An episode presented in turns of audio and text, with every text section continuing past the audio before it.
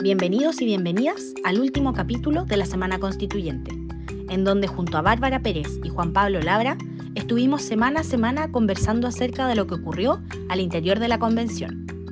En el capítulo de hoy te contamos cómo cerró este proceso y qué es lo que viene después de todo esto. Coméntanos, compártenos y ayúdanos a llegar a más personas para hacer de este proceso uno cada vez más informado y participativo.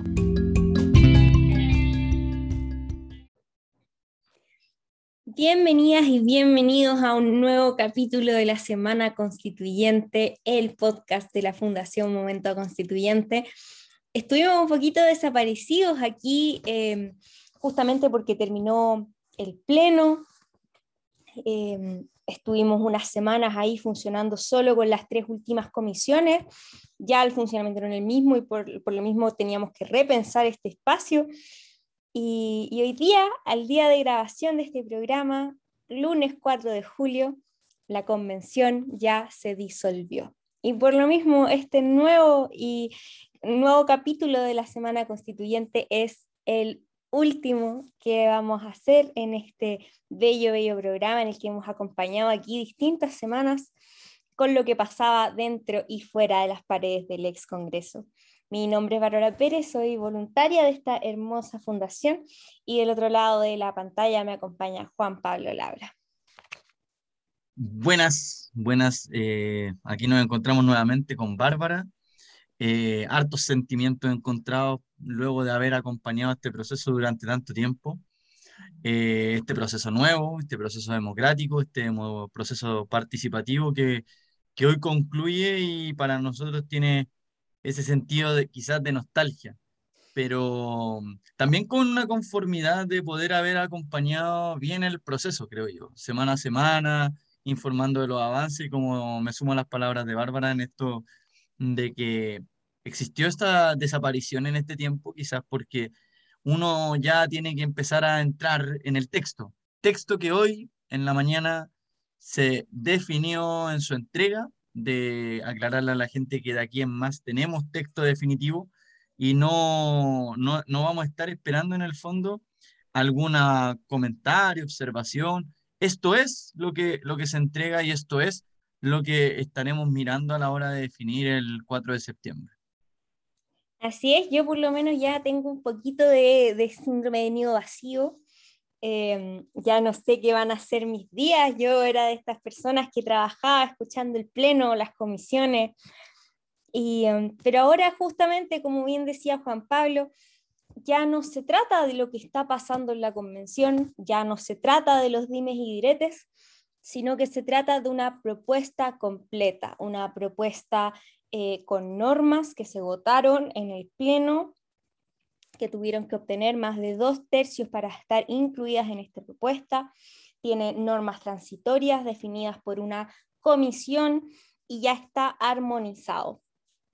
Pero antes de adentrarnos un poquito en, lo que es esto, lo que esto significa, queremos hacer un repaso eh, con el estilo de este programa de lo que ha sido este, este último tiempo rápidamente y obviamente hablar de lo que fue la ceremonia del día de hoy.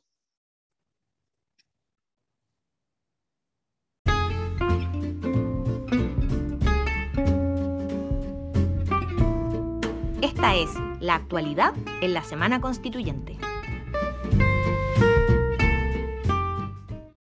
Estas últimas semanas han sido, uff, que no ha sido, la verdad.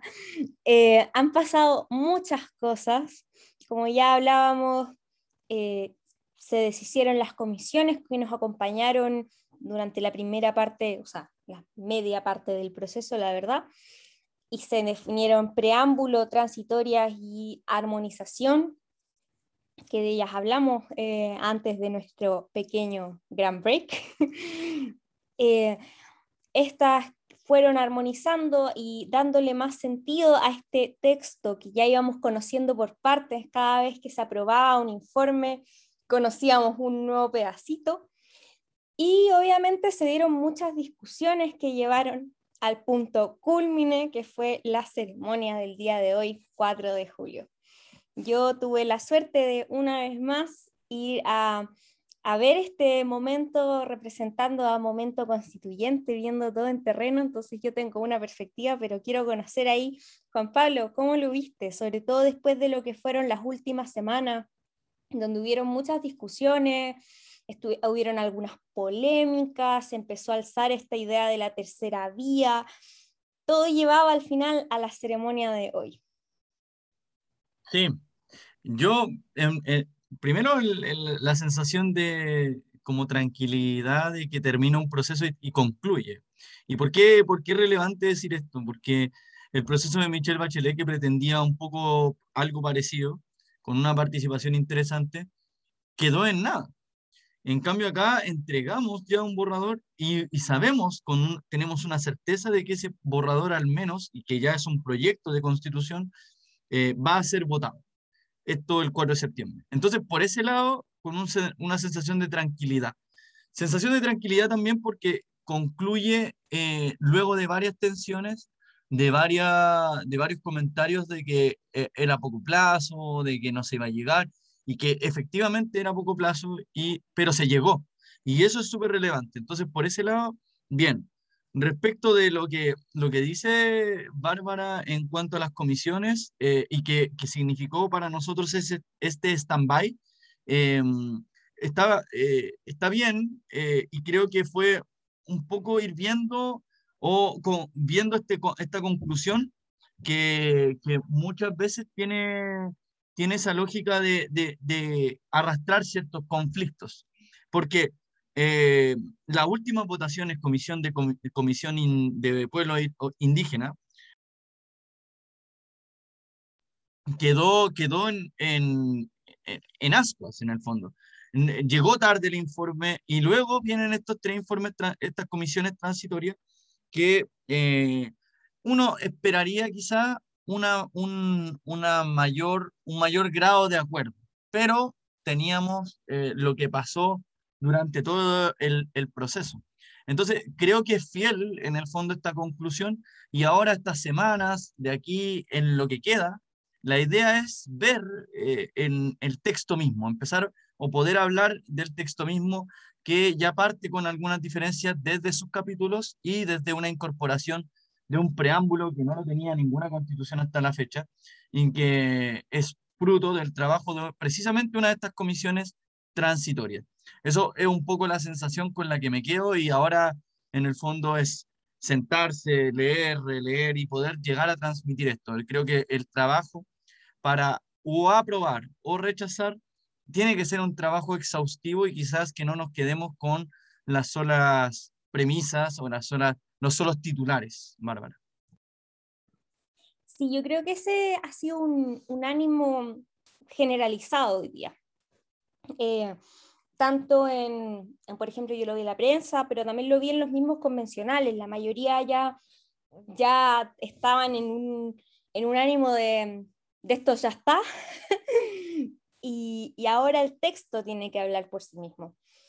Y yo estoy, o sea, yo creo que desde hace rato el texto ya debería haber estado hablando solo y no, no que nos dejáramos llevar tanto por, por lo que estaba pasando a nivel más polémico, más peleas, que hubieron hartas. Este, yo siento que este último tiempo estuvo tenso, estuvo tenso em, como a mí me pareció que tuvimos un tiempo de, de relativa calma, de relativos acuerdos, eh, pero que al principio, por ejemplo, hubieron hartas polémicas, hartas discusiones, y siento que volvimos un poco a eso. Lo que igual es lamentable porque yo por lo menos hoy día llegué a esta ceremonia con, con como un, un, susto, como irá a pasar algo, cómo irá a estar el ánimo, pero yo siento que fue una buena conclusión a un proceso que no fue perfecto, porque nada lo es, que nos presenta un texto que puede no representar a un 100% de la población, porque nada lo hará. Y, mm, y ahora el proceso, eh, no, no, digamos que concluye, eh, porque todavía nos falta el plebiscito que va a definir si esta propuesta se transforma en nuestra eh, constitución o o si nos quedaremos con la que tenemos actualmente, o si se armará una tercera vía que todavía no tiene muy clara su, rumbo. Em, pero, pero llega una parte a su fin em, y, yo creo que dentro de todo igual nos mostró una evolución. Eh, esto mismo hoy día vi hartas, hartas como comentarios doble sentido ahí como, ah, el año pasado interrumpieron el himno y hoy día lo cantaron dos veces. Sí, los, símbolos patrios también. Pero eso habla de, un, de, un, crecimiento quizás, de una, mm. De una llegada a acuerdos. Hoy día también escuché a, nuestro director, Rodrigo Mayorga, comentarlo, no me acuerdo en qué medio porque es tan solicitado, oye, em, que cuando uno veía estas como dónde se sitúan los, los convencionales, la tercera publicó ahí un, como una imagen donde estaban como los mayores temas y donde, hacia dónde se inclinaban los convencionales. Por ejemplo, en temas de sistema político, muchos se inclinaban, la mayoría se inclinaba hacia un eh, unicameralismo. Y ya sabemos que eso no quedó así, y eso igual nos habla de que hubo un, se cedió, hubieron acuerdos, y al final creo que eso es lo importante. Em, y estas últimas semanas pudimos ver muchas cosas en relación a eso. Hubo, trabajo en comisiones donde se hubo, hubo que transar, hubo que discutir, y, y, si bien las discusiones quizás estuvieron un poquito menos armónicas de lo que uno hubiera esperado a estas alturas del proceso, al final todo nos llevó aquí. A hoy que se entregó esta propuesta, eh, se, se, le entregó un ejemplar a los poderes constituidos, a cada uno, se le entregó a los convencionales esta, este borrador que tampoco estuvo, ya no borrador, esta propuesta, algo que tampoco estuvo exento de polémicas, porque recordemos que hace un par de días hubo ahí un, un problema de que convencionales de, de Vamos por Chile, específicamente en la Raimate, por ejemplo, se em, levantaron esta denuncia pública de que el texto final, ahora sí que sí, 2.0, Em, no lo enviaron a los convencionales previamente antes de la entrega de hoy. Y ahí la mesa respondió que, que ya estaba subido, pero como los documentos, no, no el texto, texto, texto aquí en imprenta. Lo que igual era un error bastante evitable. No, yo, sumarme, o sea, eh, es cierto esto de las olitas que se producen al final, de estas pequeñas peleas, si se quiere, pero lo cierto es que ya está el borro, eh, ya está el proyecto.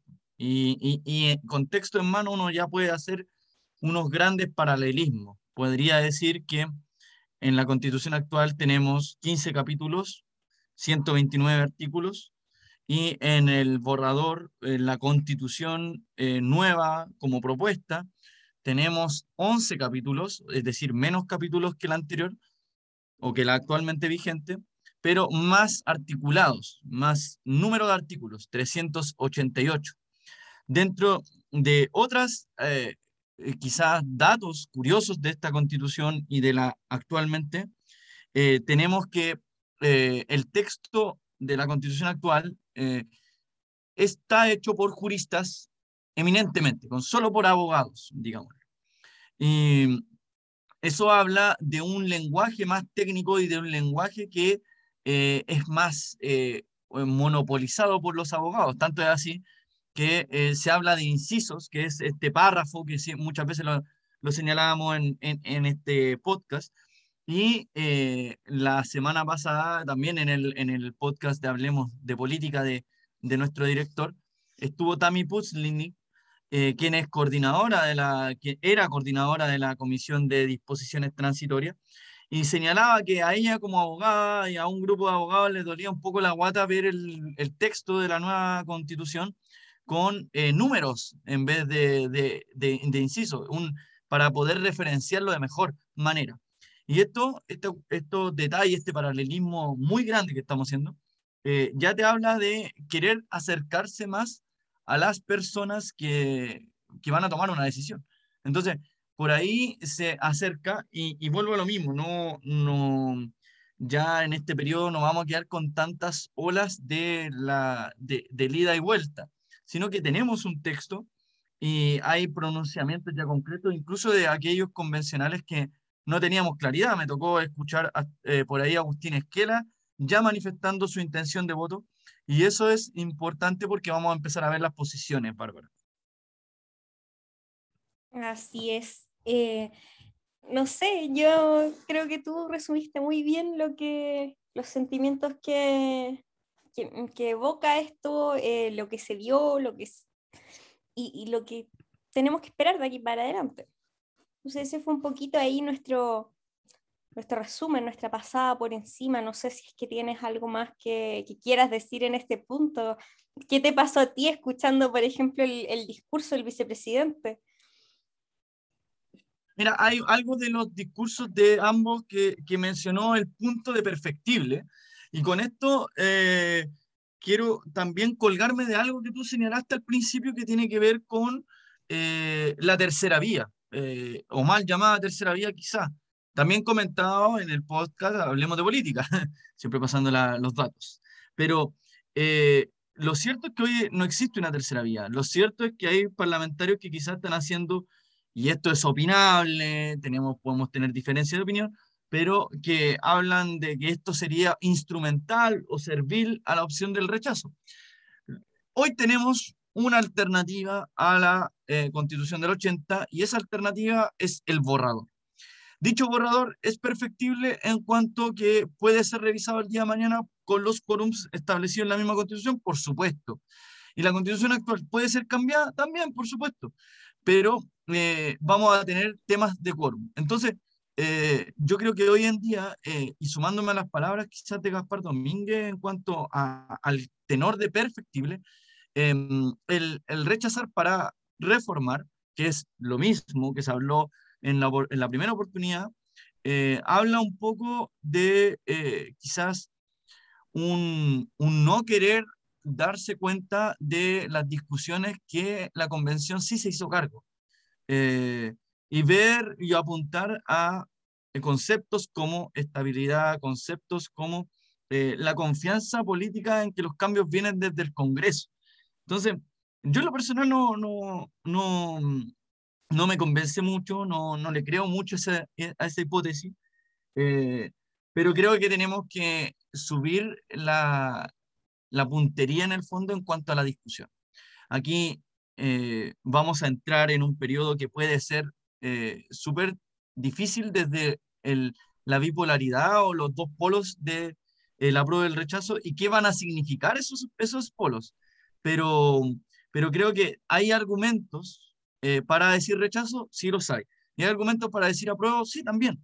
El tema es que, como yo lo conversaba por ahí con, con algunos compañeros y amigos y amigas, eh, yo creo que uno tiene que soñar Chile y a partir de ese sueño decir qué instrumento camina más o eh, conversa mejor con la opción de apruebo o rechazo. Yo creo que eh, el, el, pensar este periodo tiene que ser en base a también lo que soñamos de un Chile. No sé cómo lo ves tú, Bárbara, cómo también ves este tema de la tercera vía, cómo ves también este tema, el discurso también de cierre de, de ambos, estando ahí mismo y captando la, la, sensación también, esto que no se escucha de repente cuando uno ve eh, eh, la, la, nota periodística, sino que la sensación de los convencionales en el, en el minuto en que se están diciendo los discursos.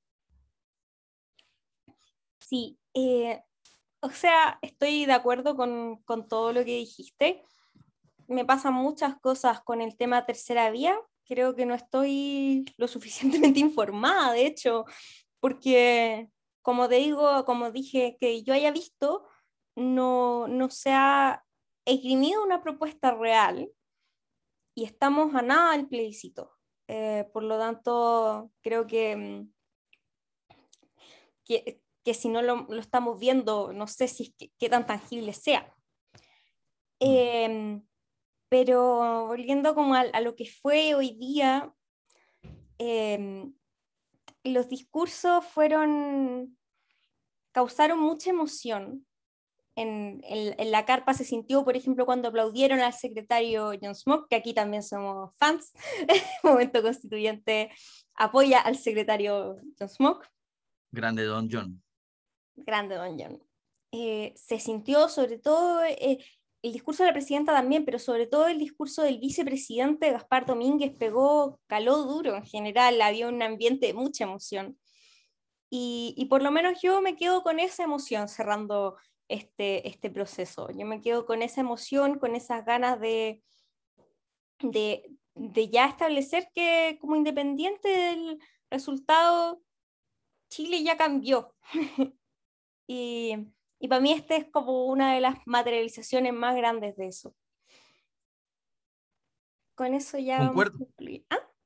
Sí, concuerdo mucho con, con, lo que tú dices. Yo creo que eh, había que hacer este capítulo especial de conclusión, eh, dar algunos pasajes generales también de, de, lo que es una y otra cosa, de lo que nos vamos a enfrentar como chilenas y chilenos el 4 de septiembre, y también que sea un empuje para descargarse esto que está disponible, me imagino después lo vamos a decir, pero ya en varios portales, en varios WhatsApp, a, a mí me llegó como por tres lados distintos ya el, el, borrador final, sí que este sí y este que es el, el que se vota. Eh, y creo que hay que hacer el esfuerzo, hacer el esfuerzo. No digo que sea fácil, de hecho, eh, si bien el lenguaje se adecuó un poco más para que tenga una comprensión acabada, eh, es cierto que es extenso y es cierto que puede haber mucha gente que no tenga el tiempo suficiente y no porque no tenga las ganas, sino porque es extenso. Entonces, eh, por un lado, eh, hay distintas plataformas que van a estar informando, pero siempre, como recomendación, siempre tener el texto al lado. Que diga artículo tanto o tema tanto, bueno, lo busco también, porque si no, vamos a caer mucho en lo que son las fake news, que denunciado por todos lados estuvo durante este periodo. Sí, completamente de acuerdo. Aquí ya, ya no hay excusas, ya, eh, bueno, yo siento que nunca hubo excusas realmente, pero ya ahora sí que no hay ninguna excusa y hay que, que puro informarse. Y pasando a eso, vamos ahora ya con, con nuestra última sección eh, Forever and Ever. Em, contando un poco qué es lo que se viene ahora sí que sí.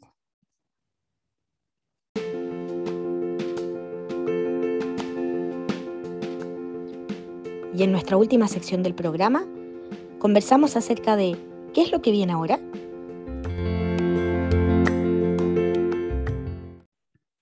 Bueno, y ahora con Bárbara, la idea y la intención es un poco para quienes están escuchando, eh, cómo, cómo tomar este texto, cómo, para quien no ha seguido en el fondo la discusión que, que se llevó a cabo, el procedimiento y todo lo que fue el proceso en sí, contarle a grosso modo que una vez que nosotros elegimos nuestro representante para formar parte de la convención, existió un periodo donde en su primera parte de la convención fijó sus propias reglas para posteriormente y dentro de la, la modalidad que eligió para fijar sus propias normas fue la de establecer comisiones. El sistema de comisiones siguió todo el proceso. Primero unas comisiones transitorias para formar lo que fue el reglamento interno. Posteriormente, comisiones temáticas para ir formando los capítulos del texto. Posteriormente, como bien ya nos señalaba Bárbara en un inicio, un, una etapa donde existieron comisiones transitorias que de una manera concluían el proceso. Y ahora se entregó el producto final de la convención y tenemos un proyecto de constitución. Dicho proyecto es el que se va a votar.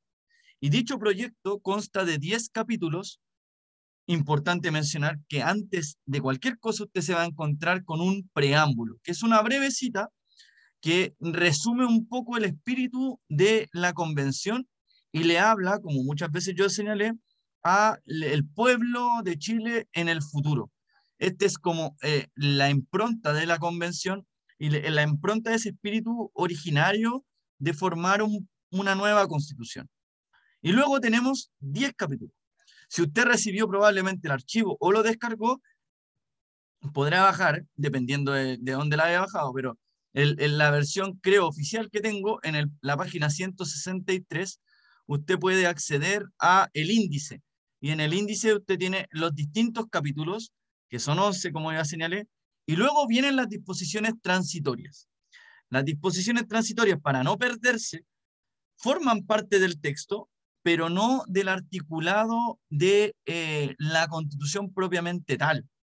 Son artículos que van a regir durante un periodo de tiempo, pero tienen fecha de término. Y estas disposiciones transitorias son 47. Eh, y los artículos propiamente tales, que era lo que ya mencioné en su oportunidad, son 380 voy a revisar al tiro porque lo tengo aquí a mano, 388 artículos. Y para, nos encantaría poder hablar de cada uno de los capítulos, pero primero nos vamos a referir a capítulos que son similares. Eh, quizá partir, como señalé en su oportunidad, de este preámbulo. Bárbara, ¿qué significa para ti o qué, qué relevancia quizás tiene para ti este pequeño párrafo, pero que de una manera trata de resumir? Voy a leerlo. Dice, nosotras y nosotros, el pueblo de Chile, conformado por diversas naciones, nos otorgamos libremente esta constitución, acordada en un proceso participativo, paritario y democrático. Bárbara, ¿qué te pasa primero? Quizás para adentrar la gente primero con este párrafo que está al inicio de la Constitución y que se ha llamado denominado preámbulo de la misma. A mí me pasa con el preámbulo que yo le tenía susto. Sentía que, que, era una forma muy fácil que, que podíamos, eh, bueno, no que podíamos porque no lo hicimos nosotros, pero que podía embarrarla. Sentí que podía, bueno, inicialmente una de las propuestas incluía un párrafo sobre el estallido social, como el estallido social como un, detonante. Eh, había otro que hablaba en, primera persona, como que me daba mucho miedo que pudiera causar un, rechazo. Pero siento que ese pequeño parrafito es simple, es general, eh, engloba bien este proceso, por así decirlo, y lo encuentro bonito. Lo encuentro muy lindo. Y me gusta como inicio de, de, esta propuesta. Vale destacar que, que, hasta la fecha no ha existido nunca esto. Esto es una innovación que sí está en otros textos constitucionales del mundo, por ejemplo, Suiza, Estados Unidos, con el famoso Nosotros el Pueblo, We Are the People. Eh, también está en Colombia. Entonces, no, no, no, no presenta una novedad para el constitucionalismo a nivel mundial pero sí lo es en el constitucionalismo a nivel nacional. Y como bien dice Bárbara, creo que se depuró en algo que fuese transversal para los convencionales tanto de derecha e izquierda y que permita decir, comillas, la casa de todos, que eh, para muchos este es uno de los grandes temas, porque pareciera ser que el proceso no lo fue. Sin embargo, eh, las decisiones fueron democráticas y siempre en el marco de un quórum preestablecido, siguiendo las reglas del juego. Entonces, por ahí un primer gran tema. Luego comentar quizá que estos 11 títulos eh, se fueron, eh, fueron mirando, conversando mucho la constitución actual. Sin, sin ir más lejos, primer capítulo de las disposiciones generales es muy parecido a las bases de la institucionalidad en cuanto de la constitución actual, quiero decir.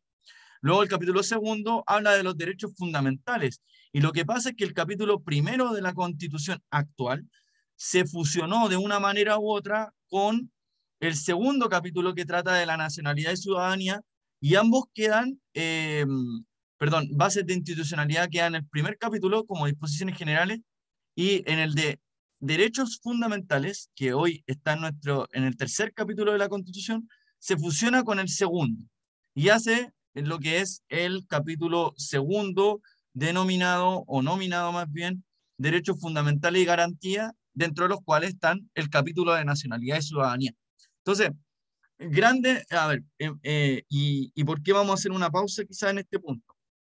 Porque uno de los ejes centrales de esta constitución es eh, la cantidad de derechos. creo que hay más derechos y se enumeran más derechos que en la constitución actualmente vigente, que era uno de los tópicos. Eh, particularmente se reconoce de cierta manera el derecho al ocio, existe el derecho a la vivienda, existe el derecho al deporte, que eran derechos que no estaban dentro de la constitución actual. eh, dentro de los derechos laborales se establecen derechos que habían sido bien demandados durante mucho tiempo. Y viene a ser el, el gran eje o el eje central de la Constitución el tema de derechos y sumado al rol que cumpliría el Estado. Ya lo dice el artículo primero de la Constitución de este Estado social de derecho. Una de las cosas que más comentamos dentro de la Semana Constituyente y que sí admite un paralelismo. Ojo, no quiero decir que una cosa es buena o mala, eh, se resguardan de distinta manera y se enumeran distintos derechos. Eso es un hecho cierto. Si uno compara la constitución actual, artículo 19, dentro de los 26 numerales con el capítulo segundo de la constitución, eh, del proyecto de nueva constitución, tenemos diferencias en cuanto a número de derechos reconocidos y en cuanto al rol que cumpliría el Estado eh, en cuanto a estos derechos. Bárbara, ¿qué te, ¿qué te, pasa con este primer gran tópico que siento yo es el, el, que por donde tenemos que partir? Sin perjuicio de que hay más capítulos, creo que el capítulo segundo de la Constitución es por donde se tiene que partir, eh, desmembrando eh, uno y otro texto. Yo creo que esto lo ha dicho más de un convencional, así que no es, no es eh, pensamiento propio, pero siento que justamente el tema de los derechos fundamentales es el corazón de esta propuesta. Y creo que eh, si bien, o por lo menos esto me pasa a mí, quizás justamente porque no soy abogada, para mí es una parte demasiado fundamental que me permite quizás ser más flexible con otras cosas que quizás son más técnicas. Em, y en verdad, si me pusiera a hablar de, todo lo que siento sobre este capítulo en particular, no terminamos el capítulo de hoy. Pero es eso, yo creo, creo que es fundamental, como tú bien decías, y creo que también es, es algo que justamente quienes no somos eh, abogados y abogadas, quienes no somos cientistas políticos. Esta parte es algo que nos puede llegar a todos y todas. Eh, es algo que, en lo que nos vemos más reflejados, porque a mí, si me empiezan a hablar de sistemas de justicia, que yo sé que es muy importante y he estado educándome al respecto, eh, es menos tangible, es menos para mí, para como dentro del, de, lo, de lo más común, por así decirlo, obviamente es fundamental, tiene que funcionar bien y todo, pero lo entendemos menos, lo vemos menos cercano a que, por ejemplo, cuando hablamos de el derecho al agua y al saneamiento. Eh, entonces, sí, eso me pasa, siento que es algo donde efectivamente en otras partes de, de este texto y de cualquier texto jurídico puede ser más difícil ver nuestras demandas reflejadas. Este es el capítulo donde, donde las encontramos. Efectivamente. Y, siguiendo un poco haciéndonos cargo de, otros capítulos de la Constitución, eh, la actual Constitución habla o manifiesta, establece más bien eh, tres grandes poderes del Estado, y esto siguiendo un poco la lógica eh, de la, la diferenciación y el, el establecer los tres poderes distintos como sistema de peso y contrapeso de Estado. Y estamos hablando de los clásicos poder ejecutivo, legislativo y judicial, que se encontraban y que se encuentran actualmente en nuestra constitución en el capítulo cuarto, quinto y sexto. Eh, ejecutivo, legislativo y judicial, en ese orden. Y pregunta, ¿Se habrá borrado, eliminado esto? ¿Pretendemos hacer un país totalmente distinto? Y lo cierto es que no. Lo cierto es que en el borrador o en el proyecto ya de nueva constitución cuesta un poco adaptarse todavía a esto que está tan reciente, pero en los capítulos em, cuarto, eh, perdón, sexto, séptimo y octavo, y noveno, encontramos los distintos eh, el distinto régimen. Y para ser más preciso, en el capítulo 7 tenemos el poder legislativo, el capítulo 8 el poder ejecutivo y el capítulo 9 el poder judicial, llamado sistema de justicia como título. pero el sistema de justicia obedece a, un, a tribunales previamente establecidos y respetando también a la Corte Suprema. Entonces, eh, estamos hablando de que está el mismo, eh, el mismo poder existente. Entonces, aquí tenemos otro tema, sí hay particularidades y es propio de eh, lo que se denunció y se reclamó durante el periodo de campaña y los periodos que tuvieron los convencionales y las convencionales. Entonces, em, pero no existieron nuevos engendros, quizás que algunos llamaron, eh, tratando de eliminar el régimen unipersonal del presidente, estableciendo hay un sistema tri, eh, tripartito, eso no quedó. Se atenúa un poco la, facultades que tenía el presidente, pero seguimos estando en un régimen presidencialista. Se habló del unicameralismo, como decía Bárbara, había mucho interés en hacerlo, mm, lo cierto es que no pasó. Tenemos una Cámara de las Regiones y tenemos la Cámara de Diputados y Diputadas. Eh, tendrán distintas funciones, pero tenemos un régimen de bicameralismo quizás más atenuado. Tenemos un poder judicial que tiene y reconoce también la Corte Suprema, y, pero además crea un Consejo de Justicia que eh, caminaba o avanzaba en este régimen que existía de la designación de los jueces y de la evaluación de los mismos. Entonces, tenemos un sistema que también camina o se construyó en base al tradicionalismo chileno. Entonces, por ahí ir también avanzando. Eh, Bárbara, ¿qué te pasa también con este sistema que muchos habló? La Comisión de Sistema Político se fue rechazada en gran medida y eh, ya, ya un poco estamos teniendo lo que quedó. Sí, a mí me pasa que para, o sea, desde mi punto de vista, la Comisión de Sistema Político es una de las de los espacios donde podemos ver que efectivamente por más que, se agarraron de las mechas más de una vez, eh, se llegó a un acuerdo. ¿Un acuerdo perfectible? Sí, sin duda, porque todo lo es, porque nada es perfecto. Y creo que dentro de todo, sí, sí nos da una, una respuesta, sí nos da un sistema. Así que creo que está bien. Eh, me hubiera gustado, obviamente, que los acuerdos fueran aún más amplios, me hubiera gustado que hubiéramos quedado todos contentos, pero, pero no se puede. Así es, así es, y como ya para dar cierre, eh, ideal sería hacer un capítulo cada una semana. Vamos a estar hablando de esto, pero mm, y la última gran, gran eh, incorporación o innovación en la que camina la propuesta eh, de nueva constitución o el proyecto ya eh, habla un poco de el hacerse cargo de ciertas demandas que nosotros hemos comentado en este, en este podcast. Y uno, os voy a mencionar tres más que están explícitamente recogidos con artículos concretos y con capítulos particulares.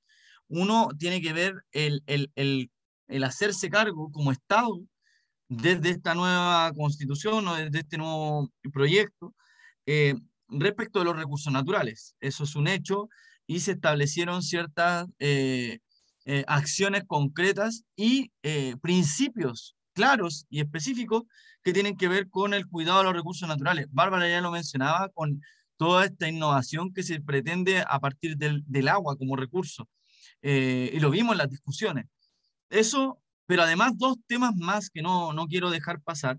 Uno habla del capítulo séptimo, si no me equivoco, voy a corroborar, eh, sexto, y que tiene que ver con el Estado regional. Eh, la constitución o el borrador, o la propuesta más bien, eh, camina en un título específico de todo lo que tiene que ver con el Estado regional, y que ese Estado regional se materialice en cuestiones concretas. ¿Significó pelea? Por supuesto que significó, porque estamos dándole mayor autonomía a las regiones pero creo que materializa una demanda que la constitución actual la tiene. Vuelvo a insistir, eh, son distintos enfoques.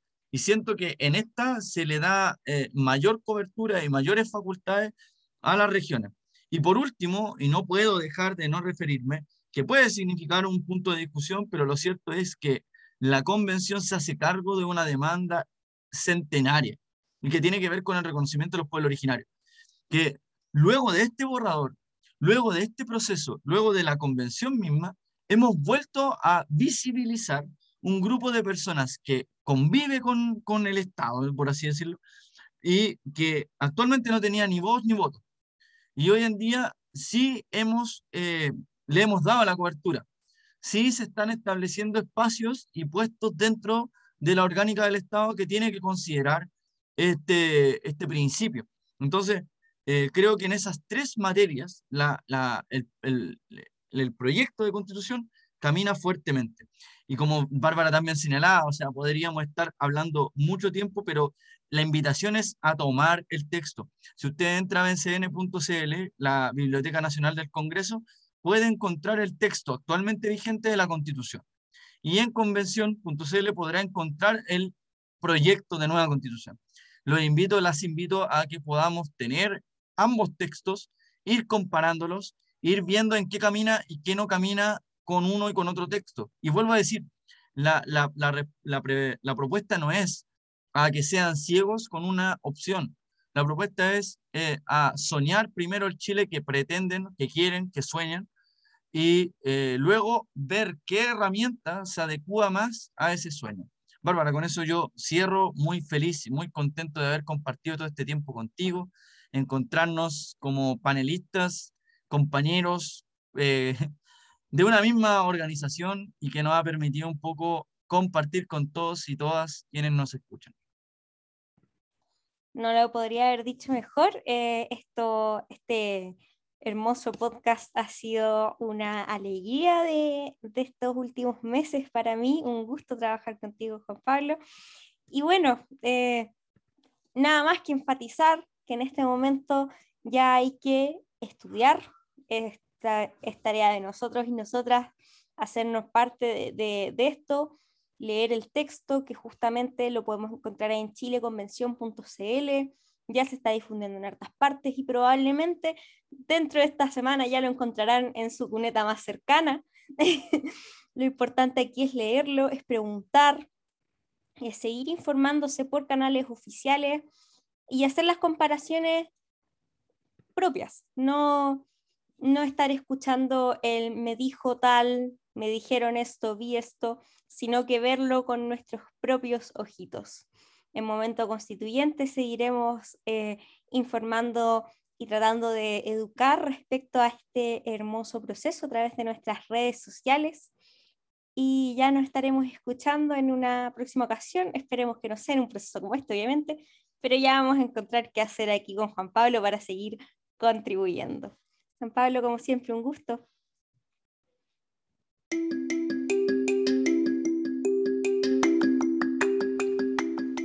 Gracias por haber sido parte de nuestro podcast La Semana Constituyente. Esperamos seguir acompañándote desde otras plataformas y medios. Puedes seguirnos por nuestro Instagram Momento Constituyente o revisar nuestros recursos en nuestra web momentoconstituyente.cl. Te recordamos que todas las opiniones vertidas en este programa son de exclusiva responsabilidad de quienes las emiten y no representan necesariamente el sentido pensar de Momento Constituyente. Nos vemos.